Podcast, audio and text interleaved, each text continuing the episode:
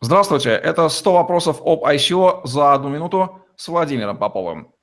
Владимир, сколько времени нужно на подготовку к ICO? Это, пожалуй, один из самых частых вопросов. А, на самом деле он зависит как минимум от трех э, факторов. Во-первых, насколько подготовлена ваша команда.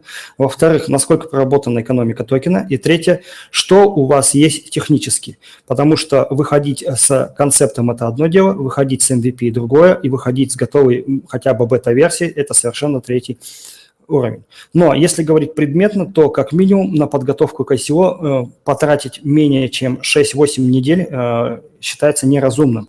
Более того, есть сложные проекты, которые могут занимать у от 8 до 12 недель э, только на одно согласование. В первую очередь это касается проектов, связанных с реальным бизнесом, где нужны экономические модели, высчитать, э, сравнить и так далее.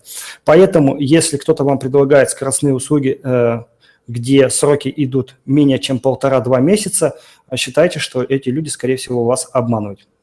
Продолжение на остальные вопросы э, смотрите в следующих выпусках.